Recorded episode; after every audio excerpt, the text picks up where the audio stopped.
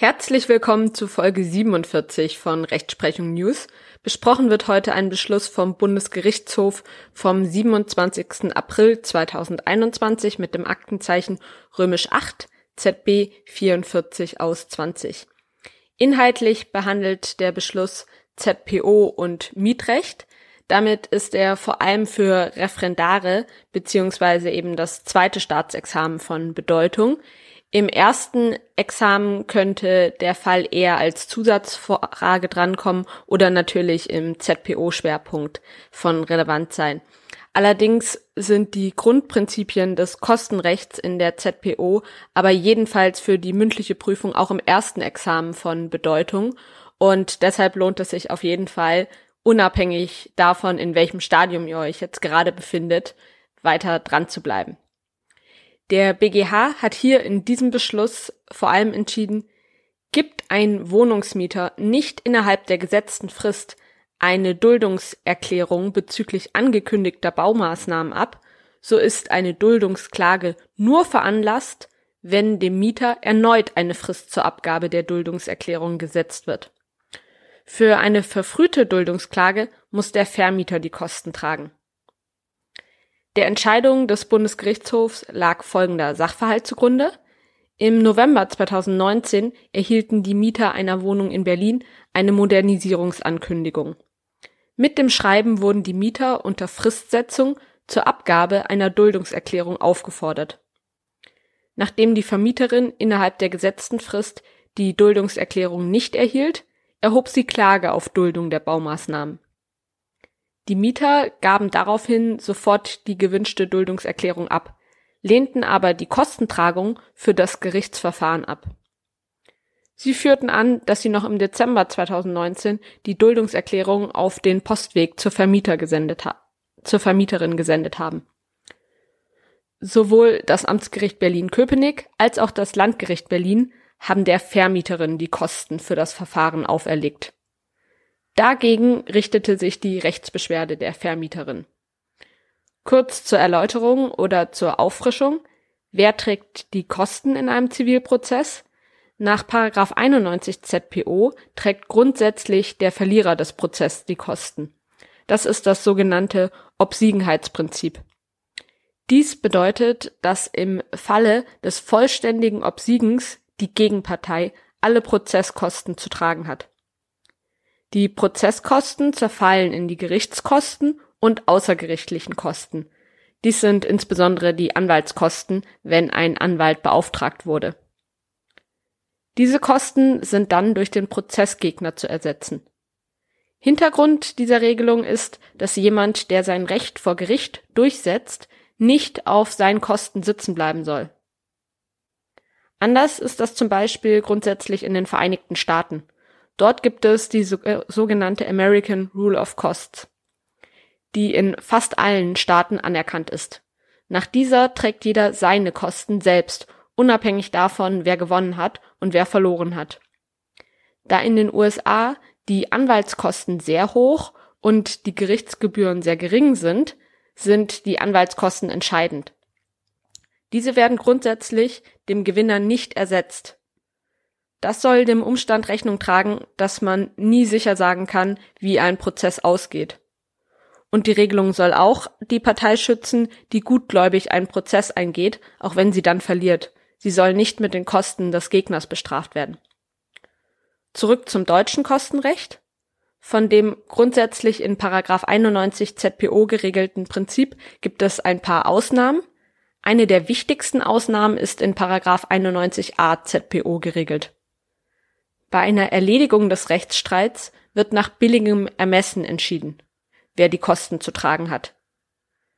Billigem Ermessen entspricht es regelmäßig, dass derjenige die Kosten zu tragen hat, der den Prozess ohne Erledigung verloren hätte. Denn dann hätte er ja nach dem Obsiegenheitsprinzip auch die Kosten tragen müssen. Zurück zum Fall hier. Hier hatte sich der Rechtsstreit erledigt, weil die Mieter inzwischen die Duldungserklärung nach den Paragraphen 555a und 555d BGB hinsichtlich der Modernisierungsmaßnahmen abgegeben haben. Damit ist die Fortführung des Prozesses sinnlos geworden, da das Ziel der Klage bereits erreicht ist. Nach 91a ZPO war daher entscheidend, wem nach billigem Ermessen die Kosten aufzuerlegen sind. Der Bundesgerichtshof bejaht ebenfalls die Kostenpflicht der Vermieterin. Der Bundesgerichtshof bestätigte damit die Entscheidung der Vorinstanzen. Die Vermieterin habe die Kosten für das Verfahren zu tragen. Begründet wird dies damit, dass die Mieter keine Veranlassung zur Erhebung der Duldungsklage gegeben haben. Im Rahmen der Frage, wer nach 91a ZPO nach billigem Ermessen die Kosten zu tragen hat, ist nämlich der Rechtsgedanke des Paragraphen 93 ZPO zu beachten. Nach Paragraph 93 ZPO muss der Beklagte die Kosten des Rechtsstreits nämlich nicht tragen, auch wenn er die Klageforderung anerkannt hat, wenn er keine Veranlassung zur Erhebung der Klage gegeben hat. Diesen Fall sieht der BGH hier als gegeben an. Die Mieter haben dadurch, dass sie nicht innerhalb der vom Vermieter, der von der Vermieterin gesetzten Frist die Duldungserklärung abgegeben haben, noch keinen Anlass zur Erhebung einer Klage gegeben.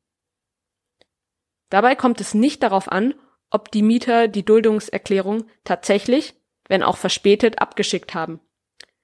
Denn selbst wenn die Mieter die mit dem Ankündigungsschreiben verknüpfte Bitte um Abgabe einer Duldungserklärung unbeachtet gelassen hätten, fehle es an einer Veranlassung zur Klageerhebung.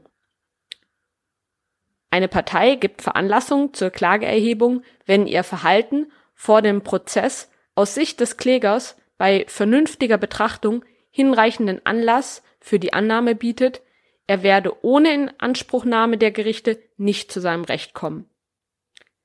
Dieser Schluss ist etwa gerechtfertigt, wenn der Beklagte eine fällige Leistung trotz Aufforderung nicht erbringt oder soweit die Las Leistung nicht in einer Zahlung, sondern beispielsweise in einer Unterlassung liegt, den Gläubiger auf Aufforderung hin trotz Fälligkeit der Leistung nicht durch entsprechende Erklärung klaglos stellt.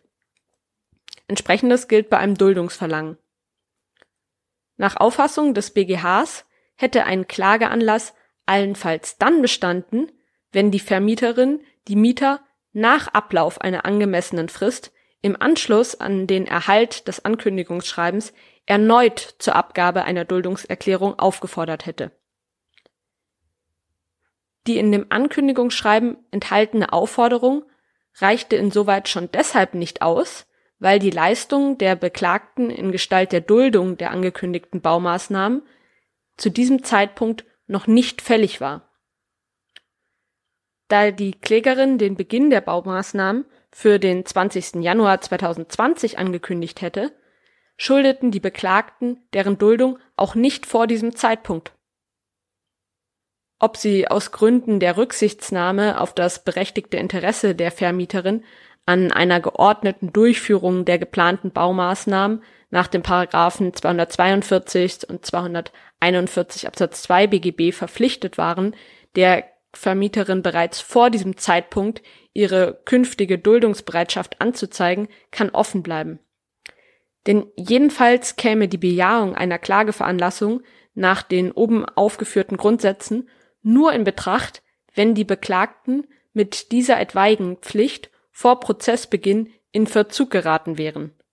Denn nur dann besteht der Anlass zu erwarten, dass die Klägerin ohne die Inanspruchnahme der Gerichte nicht zu ihrem Recht kommt.